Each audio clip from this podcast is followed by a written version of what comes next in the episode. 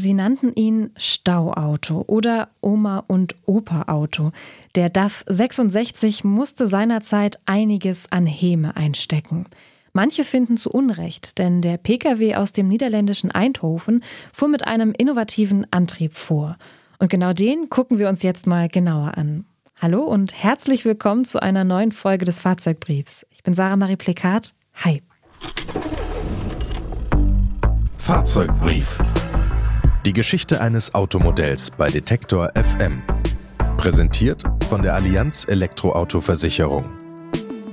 Maßgeschneiderte Leistungen speziell für Elektroautos.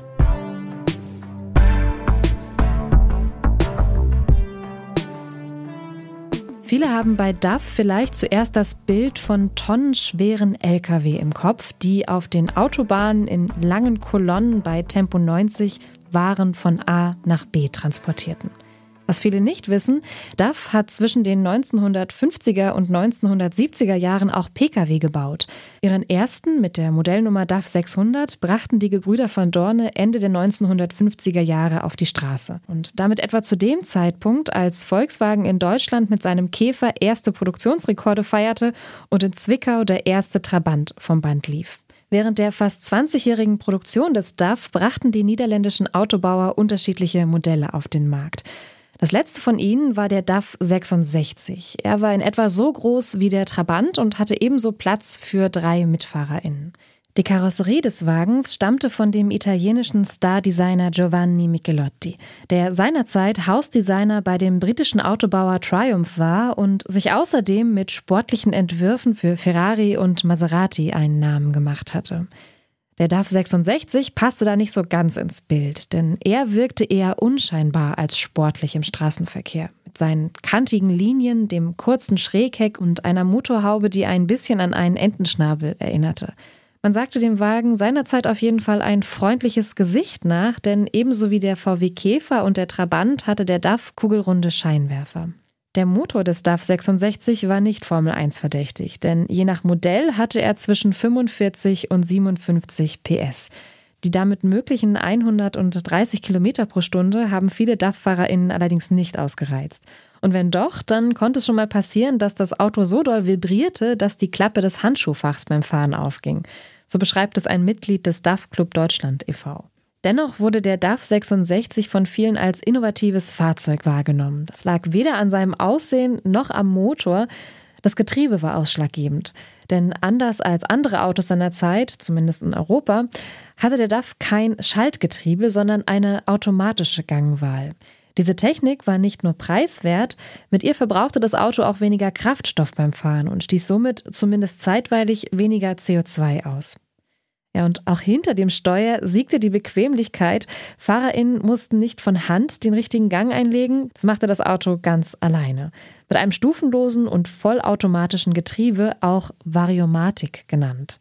Es war so einfach zu bedienen, dass das Unternehmen offensiv damit warb, geht so leicht wie Kaffee kochen, so lautete der Slogan. Für manche schien das dann aber eben doch zu leicht zu sein. Aber hört selbst. Es gibt Autos, die bekommen viel Häme ab und die, die sie fahren, sogar noch mehr.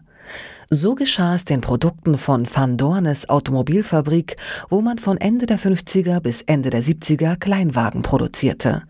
Dabei sahen die kurz DAF genannten Autos nicht anders aus als die Produkte der anderen Hersteller zu dieser Zeit. Sie waren kantig und kurz und trugen ein freundliches Gesicht. Doch unter dem Blech steckte etwas, das den Spott provozierte.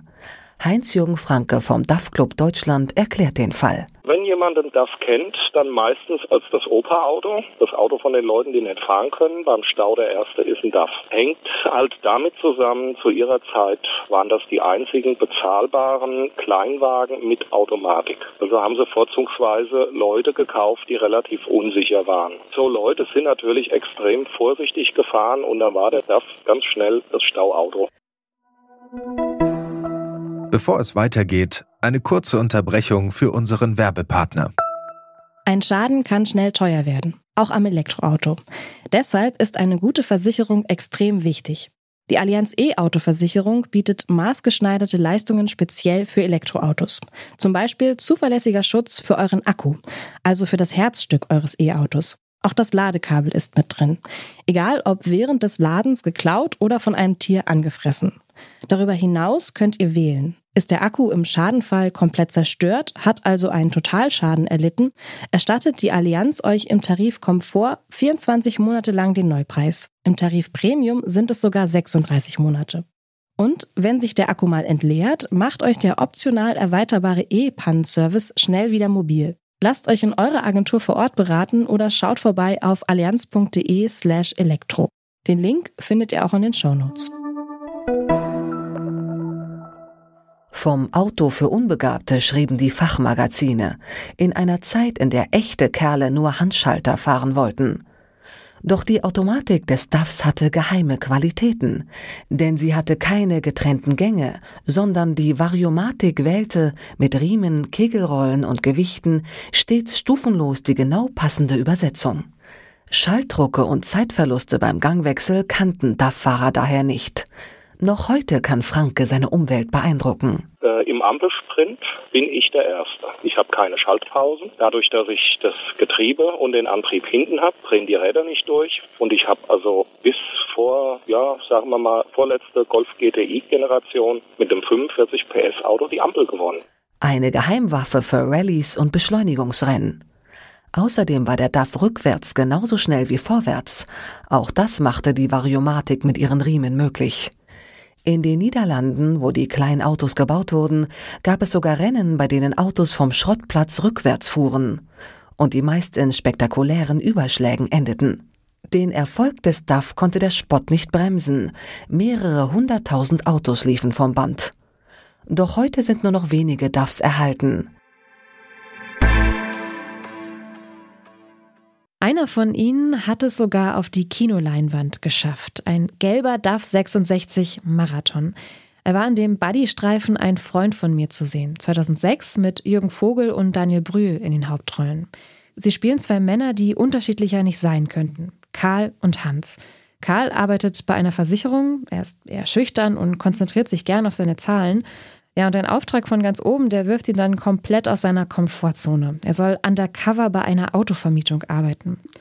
Dort trifft er auf Hans und der ist eine absolute Plappertasche und lebt so in den Tag hinein. Ja, und nach anfänglichen Schwierigkeiten nähern sich die beiden dann doch an. Einerseits brettern Karl und Hans nämlich in einem Porsche durch die Innenstadt, nackt wohl bemerkt, und auf der anderen Seite kämpfen sie sich in dem gelben DAF 66 durch den Regen. Kuriose Geschichten, innovative Erfindungen und von Autos, die Geschichte geschrieben haben, hört ihr jeden Donnerstag im Fahrzeugbrief. Dieser Podcast ist euer Autowissens-Snack für zwischendurch.